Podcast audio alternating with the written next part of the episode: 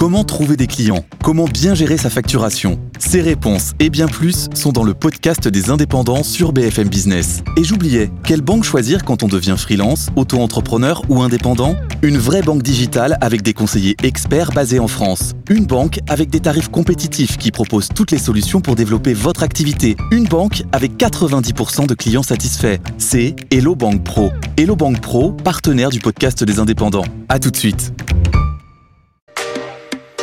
BFM Business, Tech RH, tout comprendre sur l'innovation dans les ressources humaines, présenté par Alexia Borg. Bonjour à tous et bienvenue dans une nouvelle émission Tech RH. Cette semaine, nous allons voir comment l'intelligence artificielle peut amener le service RH à progresser, à comprendre les compétences des salariés.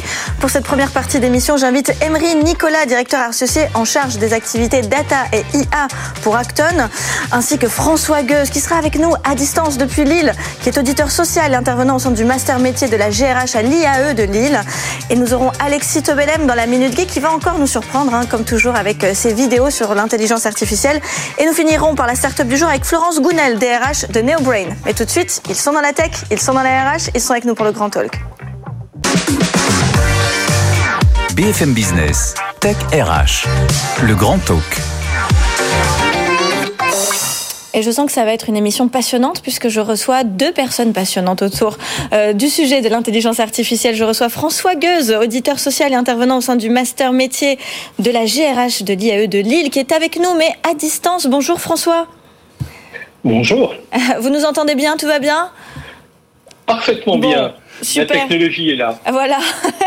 Et je reçois aussi Nicolas Emery qui est avec moi sur le plateau, donc qui est directeur associé en charge des activités Data IA de Acton. Bonjour. Bonjour Alexa. Alors euh, François, depuis Lille où vous êtes, et vous avez euh, raison peut-être euh, d'y rester puisque c'est là que vous exercez votre métier. donc vous êtes, on le rappelle, un auditeur social intervenant. Qu'est-ce que aujourd'hui vous constatez dans les organisations sur bah, la place de la data et, et de l'intelligence artificielle? Alors deux choses. La place de la data est quelque chose d'important, et ceci depuis déjà un très long moment, euh, au travers des tableaux de bord et de tous les tableaux, tous les indicateurs de gestion qu'on peut connaître. Ça, c'est un premier point. L'intelligence artificielle va s'appuyer sur cette donnée. Mhm. Mais aujourd'hui, en fait, quand on regarde bien les choses, on s'aperçoit qu'au sein des entreprises, nous, excusez-moi le terme, nous dormons sur tout un ensemble de données qui ne sont pas suffisamment exploitées et qui, euh, entre guillemets, sont là simplement euh, à titre d'illustration, alors qu'en fait, nous pourrions les faire parler beaucoup plus en détail et sortir tout un ensemble de choses extrêmement intéressantes sur leur base. Donc aujourd'hui, ça a lieu, on en fait des choses, mais on pourrait aller beaucoup plus loin en fait. Alors Nicolas, euh, quelle vision ont les acteurs du jeu social de l'intelligence artificielle aujourd'hui? J'imagine que vous pouvez rebondir hein, sur ce que François a dit, mais vous êtes d'accord? Je suis tout à fait d'accord. Effectivement, c'est la data aujourd'hui, c'est un vrai sujet dans les RH. Euh, pourquoi? Parce que la data, c'est quelque chose qui, je dirais presque culturellement, n'était assez mal saisi par euh, par ce métier, alors que dans les autres fonctions de l'entreprise, on se saisissait de la data, fonction marketing, commerciale. On connaît tout du client.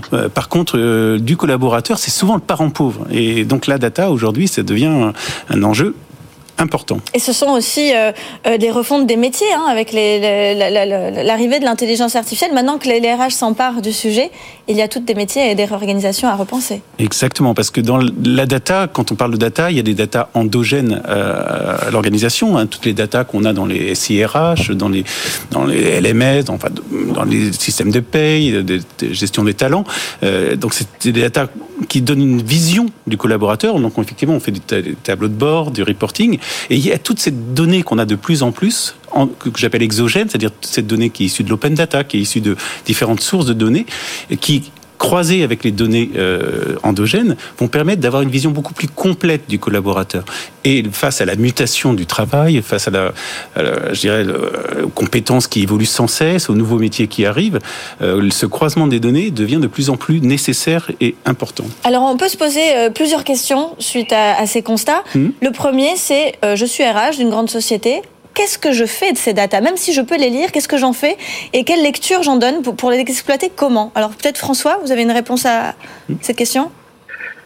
Alors, quand on regarde bien euh, une donnée, hein, c'est un état de fait objectif. Ce sont des choses qui s'informatisent bien. Euh, mais ça a une valeur ajoutée que je qualifierais d'assez faible. Ce dont nous avons besoin, c'est d'informations et de savoir. Et d'une certaine façon, on va essayer d'agréger toutes ces données pour produire des informations et ensuite essayer de penser, d'imaginer de nouveaux modes et de nouveaux modèles de gestion. L'illustration la plus simple hein, et la plus, vous m'excuserez, la plus basique qui peut être, qui prise, ce sont toutes les données d'absence l'heure d'arrivée, l'heure de départ, est présent, est absent, etc. Et ça nous donne, en fait, des indicateurs, les taux d'absentéisme. Et euh, sur la base de tout ça, on essaye d'élaborer de nouvelles politiques et de nouvelles stratégies RH. Maintenant, quand on regarde bien l'intelligence artificielle, les capacités que l'on a en matière de traitement de données nous permettent d'identifier tout un ensemble, excusez-moi le terme, de, de patterns, tout un ensemble de, de modalités de, de fonctionnement qu'on ne peut pas voir directement avec des indicateurs simples qui relèvent bien souvent de la moyenne, de la médiane, un peu de l'écart type, etc. Est-ce que vous en pensez... fait, faire parler la donnée, c'est ça. D'accord. Excusez-moi. Non, non, mais, merci beaucoup euh, pour, pour, ces précisions, parce que c'est ça, hein, le nerf de la guerre, c'est qu'est-ce qu'on qu'est-ce qu'on dit et qu'est-ce qu'on en fait de ces données si on les fait parler.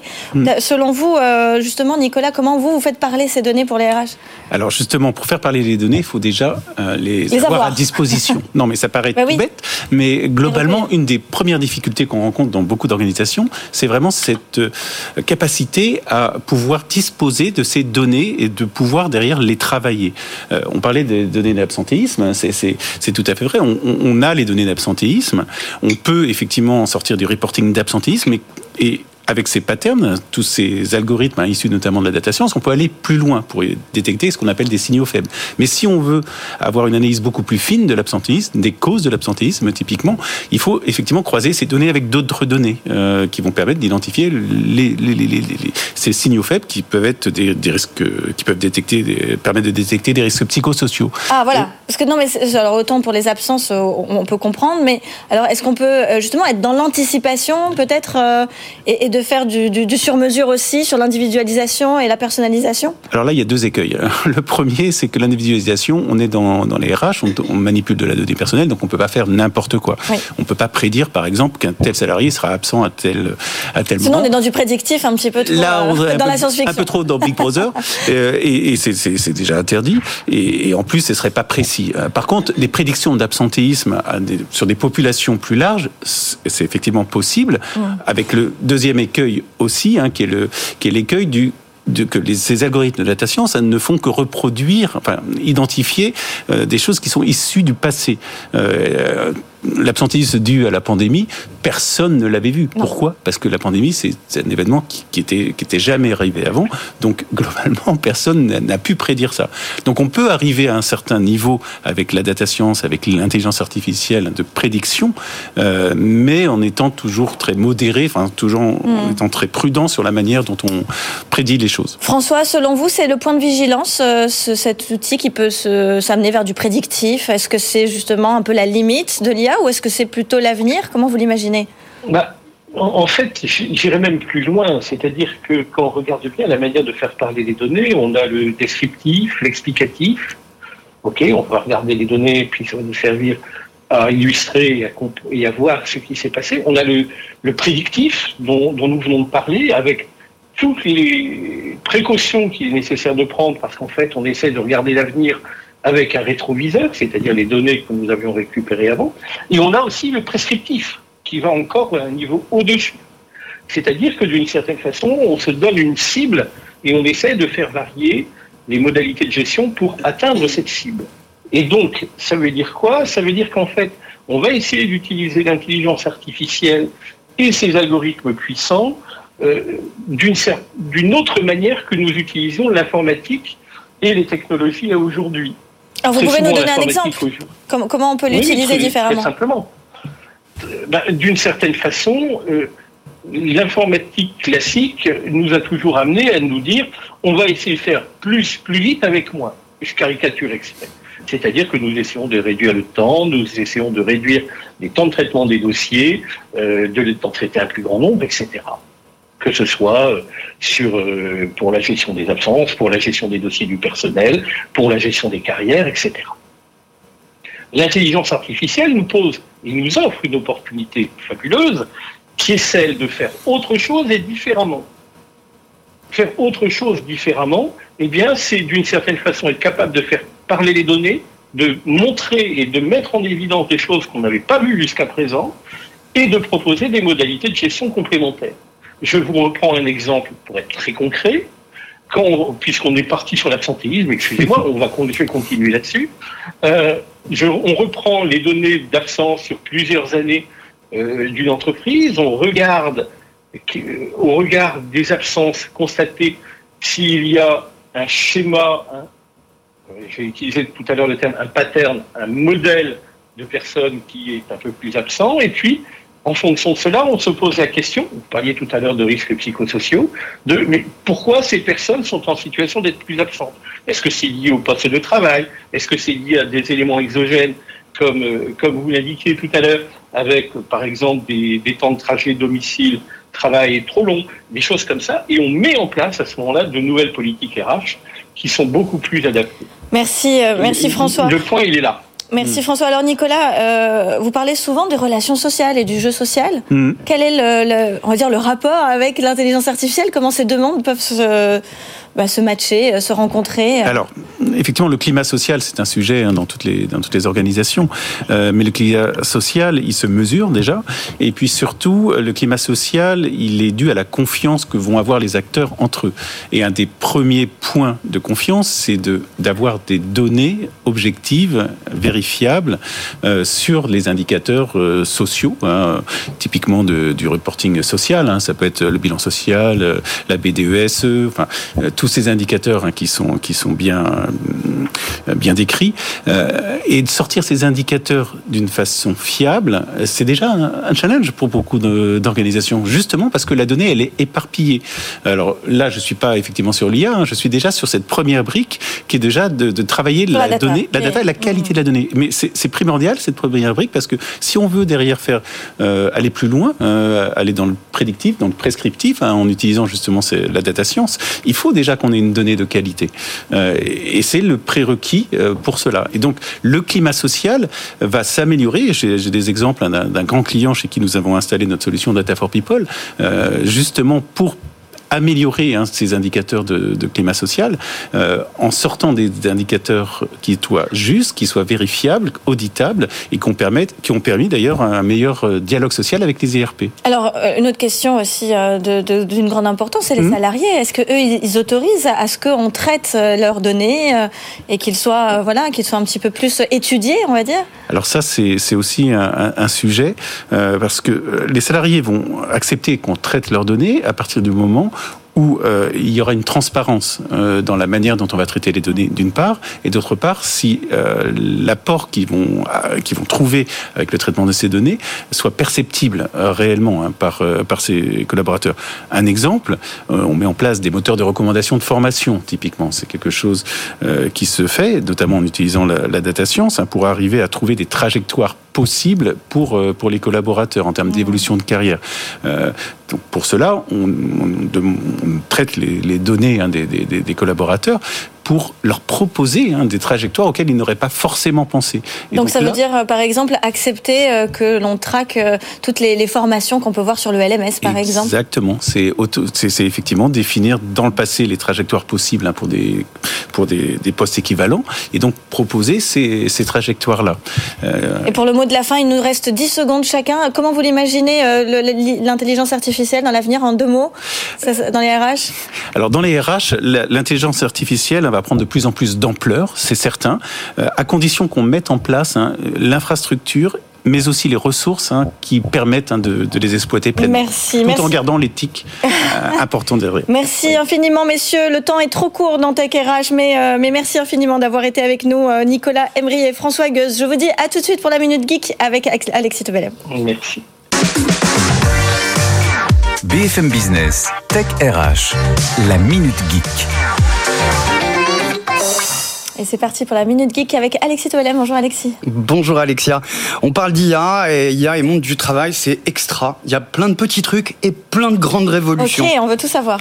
Alors, on va commencer par le, le monde de l'agriculture qui se trouve soulagé par euh, une nouvelle machine assez impressionnante. C'est un véhicule qui sillonne les champs, qui détecte les mauvaises herbes euh, et qui vient les éradiquer. Alors, l'IA intervient à deux reprises. D'abord, euh, le véhicule il est autonome dans sa circulation, il sait quand un champ est complété, et puis le véhicule détecte les mauvaises herbes et les grille au laser d'un coup en un instant. Euh, toujours en dehors du strict monde de l'entreprise, on a une véritable révolution là pour les chercheurs en médecine et les médecins. C'est le MIT qui a mis au point une intelligence artificielle qui est euh, capable de distinguer euh, un simple grain de beauté d'une excroissance beaucoup plus problématique. Et elle est capable de le faire avec un simple appareil photo. elle se trompe moins d'une fois sur dix. Et ça, bien sûr, en termes de diagnostic, ça facilite la vie de tout le personnel médical. Okay. Si on revient un petit peu dans le monde de l'entreprise, j'ai deux trois outils dont je voudrais vous, vous, vous parler. Le premier s'appelle Predis.ai. Euh, on le sait, dans le monde du social media, les outils sont extrêmement nombreux et on a un nouveau venu là, capable d'une chose assez étonnante. On lui donne quelques mots ou une image et il est capable de vous générer automatiquement plusieurs posts social media très complets avec les hashtags, les visuels, le texte déployé et même la miniature de, de couverture. Ça y est, le community management euh, va se transformer. Alors effectivement, ça améliore peut-être pas l'authenticité de l'expression sur les réseaux sociaux, mais c'est intéressant à, à observer. Okay. Un petit peu dans, dans, dans, le même esprit, on a Synthesia. Synthesia, ça, ça s'adresse à tous les gens qui ont besoin de la vidéo, qui utilisent la vidéo au, au quotidien. Il suffit avec Synthesia de choisir un acteur, un fond d'écran, d'écrire le texte et là, vous voyez avec une, une, humanité confondante cet acteur virtuel dire le texte que vous avez écrit. Et ils vont même un petit peu plus loin. Vous leur donnez quelques secondes de vidéo de vous. Ils conçoivent l'avatar virtuel et vous pourrez alors dire ce que vous n'avez jamais prononcé. Donc je peux tout à fait euh, me remplacer moi-même et ah là, oui d'accord. Ouais, ouais, oui, oui. Peut-être qu'il y aura une Alexia virtuelle bientôt. okay. euh, un dernier élément dans le monde de l'entreprise, ce sont de nouveaux logiciels qui visent à résumer de très longs articles. Okay. La chose est simple. Prenons Summary Box par exemple. Vous vendez sur un euh, TechCrunch par exemple un long article, long, structuré, etc. En 4 secondes maximum, il vous réduit, réduit de 90% la taille de l'article et ne vous met que l'essentiel. Et c'est correct, c'est-à-dire il n'y a, a, pas des phrases bizarres Non, tout est à, à 97-98%, ah ouais. c'est assez impressionnant. Et Summary Box va encore plus loin puisqu'il est capable, à partir du résultat de Google, de sortir le résumé, vous n'avez même pas besoin d'aller sur la page de l'article en, en question. Wow. Bon, je finirai avec un petit peu d'humour un peu curieux. C'est dans le monde politique. C'est euh, en Belgique, c'était l'année dernière. C'est un type assez malin qui a profité du fait que les sessions parlementaires là-bas soient live streamées pour appliquer une intelligence artificielle qui détecte lorsque les politiques sont depuis des minutes et des minutes sur leur téléphone ah, en train de scroller. Ça, Mais ça s'arrête pas là. Une fois que ça a été détecté, il y a un compte Twitter qui émet un tweet contenant le nom du politique qui est en train euh, de ça ne pas voir. être concentré. et bien sûr, tout ça ne fait pas que des heureux. Ah, ça, ça j'imagine bien. Bon, en tout cas, euh, le métier de, de, présentateur télé, le métier de journaliste va peut-être se transformer. Il va falloir faire un petit peu attention, être un peu plus compétitif. En tout cas, merci. euh, nos, nos, gouvernements n'ont qu'à bien se tenir. merci beaucoup, Alexis. Je merci vous dis à tout de suite avec la start-up du jour. BFM Business, Tech RH, la start-up du jour. Et je suis avec Florence Gounel, DRH de NeoBrain. Bonjour. Bonjour Alexia. Merci d'être avec nous sur le plateau de Tech RH. Alors, il y a Alexis Tobelem qui est resté avec nous. Il reste avec nous pour, euh, pour cette start-up du jour, cette, cette partie de l'émission. NeoBrain ne cesse euh, de parler, hein, de se faire parler d'elle. Vous avez fait la une hein, récemment, déjà en 2022 aussi, parce que vous avez levé plus de 20 millions d'euros, si je me trompe pas. Exactement. Voilà, on a entendu parler de NeoBrain de partout. Bravo, déjà, d'une part. Et euh, j'ai en plus la particularité, non pas de recevoir le dirigeant, mais la DRH de NeoBrain. Donc moi, je suis hyper contente de vous avoir avec, euh, avec nous aujourd'hui, Florence. Alors, déjà, pour ceux qui ne vous connaissent pas, parce que il y en a encore, il y en a encore, je vous assure, c'est important de, refaire un petit topo sur ce que vous faites. Qu'est-ce que vous faites et qui vous êtes? Ok, euh, alors donc moi déjà je suis donc Florence Gounel, DRH de la société NeoBrain que j'ai rejoint il y a un an. Et NeoBrain, c'est une start-up qui a été créée en 2018, euh, qui a fait suite en fait à un constat qui est que on s'est aperçu qu'en 20 ans, il y avait 52% des entreprises du Fortune 500 qui avaient disparu parce qu'elles n'avaient pas réussi à se transformer. Et donc, aujourd'hui, on sait que le management des compétences devient la clé des transformations. Et d'ailleurs, aujourd'hui, 90% des entreprises envisagent la transformation de leur organisation. Donc nous, on vient leur apporter, NeoBrain leur apporte une solution autour de la gestion de la compétence. C'est-à-dire qu'on vient répondre à trois enjeux qui sont l'engagement, la fidélisation des collaborateurs, mais aussi l'alignement et la fluidification de la mobilité interne, mmh. et bien sûr aussi, on va dire, euh, l'alignement des compétences avec la stratégie de l'entreprise, puisqu'aujourd'hui, on fait appel à l'intelligence artificielle pour proposer un outil prédictif autour de la gestion de la compétence. Alors, dans la première partie de l'émission, euh, Nicolas nous disait que l'intelligence artificielle, c'était bien, mais qu'il fallait d'abord de la data et pouvoir traiter la data. À quel moment vous intervenez? Alors, L'intelligence artificielle, c'est un cerveau artificiel qui a été entraîné par l'homme, donc par nous. Et aujourd'hui, nous, notre intelligence artificielle, on l'a entraîné à scanner des millions d'offres d'emploi. Parce qu'aujourd'hui, notre donnée, on va la chercher pour être vraiment dans cette logique prédictive, on va la chercher dans les offres d'emploi, puisque c'est là qu'on s'aperçoit qu'on va pouvoir donner cette, euh, ce virage stratégique aux entreprises, aux DRH et aux dirigeants. Donc on va aller scanner des millions d'offres d'emploi et on s'est notamment aperçu qu'au Brésil, par exemple, à titre d'exemple, on était capable de détecter des compétences sept mois avant qu'elles n'arrivent sur euh, le, le, territoire européen ou le sol français, donc en termes de compétences. Donc on va aller scanner l'ensemble des offres d'emploi, enfin des, des dizaines de millions d'offres d'emploi euh, quotidiennement. Et ensuite, effectivement, bah, à partir de là, on va entraîner notre intelligence artificielle à détecter et à comprendre ce qu'est une compétence, une tâche, une mission. Alors je, vais faire poser des questions un peu candides, hein, vous m'excuserez, mais alors comment se fait-il que vous proposez un service donc au DRH pour détecter donc les offres d'emploi? Donc vous les scannez toutes, vous les vous les identifiez toutes ces offres d'emploi, et donc c'est quoi? C'est par déduction? Ça veut dire que les, les, compétences et les talents vont rentrer sur le marché du travail, c'est ça? En fait, nous on vient s'adresser à des grandes entreprises qui ont des collaborateurs, et donc on vient les aider à cartographier les compétences de leurs collaborateurs, mais aussi à anticiper les compétences de demain et donc à proposer justement les formations qui vont venir euh, bah, répondre à ces enjeux euh, justement de fidélisation et d'engagement des collaborateurs. Donc on est vraiment un outil de gestion de la compétence, c'est-à-dire que euh, je peux peut-être m'étaler un peu plus sur le sujet. En tant que collaborateur, je vais intégrer mon CV dans la plateforme NeoBrain, donc via LinkedIn, via PDF. À partir de là, mon CV et l'ensemble de mes expériences vont être traduites en compétences en tant que collaborateur, sur chacune des compétences qui m'est proposée, je vais à la fois allouer mon niveau de maîtrise et mon niveau de motivation. Un exemple, je suis euh, donc Florence Gounel, DRH, euh, et donc une des compétences euh, aujourd'hui qui sort de mon profil, ça va être, on va dire, le droit social. J'estime qu'en droit social, en termes de maîtrise, j'ai 4 sur 5, en niveau de motivation, j'ai 5 sur 5. Mais à côté de ça, j'ai un parcours, on va dire, associatif. Et donc, on se rend compte que je suis capable de faire de la prospection. Alors, c'est vraiment un exemple. Et donc, cette compétence va sortir aussi de mon profil. Je vais pouvoir, moi aussi, là aussi, mettre mon niveau de maîtrise et mon niveau de motivation. Ce qui va me permettre d'avoir, moi, une cartographie de mes compétences en tant que collaborateur, mhm. mais surtout pour mon manager, aussi d'avoir cette cartographie des compétences et une cartographie complète au sein de son équipe et de pouvoir envisager les gaps entre les compétences, le niveau attendu et les compétences réellement, le niveau réel en fait de l'équipe et donc mettre en place les formations pour pouvoir garder mon équipe, on va dire, euh, vraiment au top.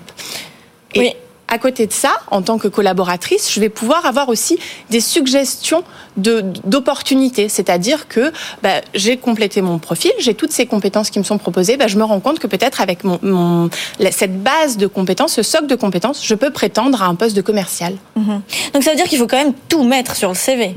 Parce que là, on peut, on peut se, dire, je vais mettre juste mes expériences professionnelles, peut-être deux, trois hobbies, euh, ma formation.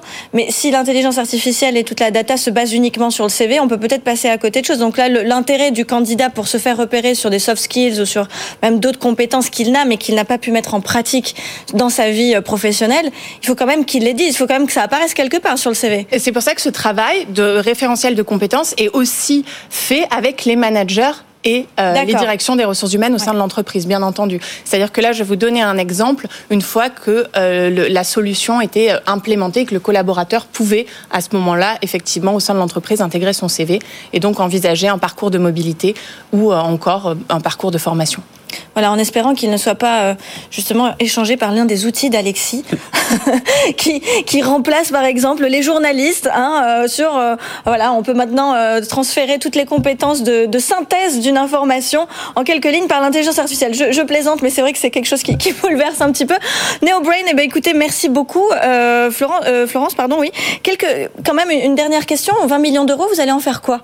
Alors sur ces 20 millions d'euros, on va effectivement déjà enfin, euh, on va dire, associer 40% sur le développement de notre outil. C'est-à-dire qu'on va continuer à développer notre outil pour pouvoir permettre aux managers. Vous recrutez et on recrute effectivement. Vous recrutez quoi? Alors, on recrute tout type de profils, bien sûr des data scientists, des développeurs, le moment, euh, des data engineers, euh, vraiment tout type de profils. Enfin, je peux juste conseiller d'aller sur notre site internet euh, neobrain.io et d'aller consulter l'ensemble des offres. Mais effectivement, on a plus d'une trentaine de postes à, à pourvoir.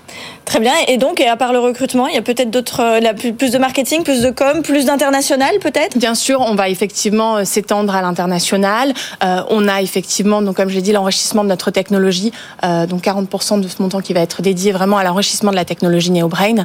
Euh, donc ouais, ouais, ouais, on a. Vos clients sont souvent les, grandes entreprises ou c'est aussi euh, compatible avec les, PME, les TPE ou bon, il y a peut-être pas assez de data de données, mais est-ce qu'on peut imaginer pas que des multinationales?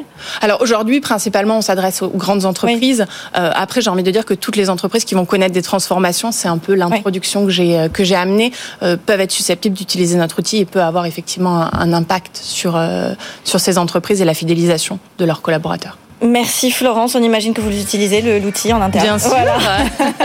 Merci infiniment. Euh, j'ai envie de vous inviter à nouveau parce qu'on a trop de choses à se dire avec NeoBrain. En tout cas, on vous souhaite euh, bien une belle continuation, encore beaucoup de croissance. Vous faites la fierté euh, de chez nous en France. Merci beaucoup. Merci à vous, merci. Merci Alexis et je vous dis à bientôt. À la semaine prochaine, mais c'est bientôt, hein. c'est la semaine prochaine, c'est dans 7 jours seulement pour une nouvelle émission Tech RH. Merci beaucoup. BFM Business, Tech RH.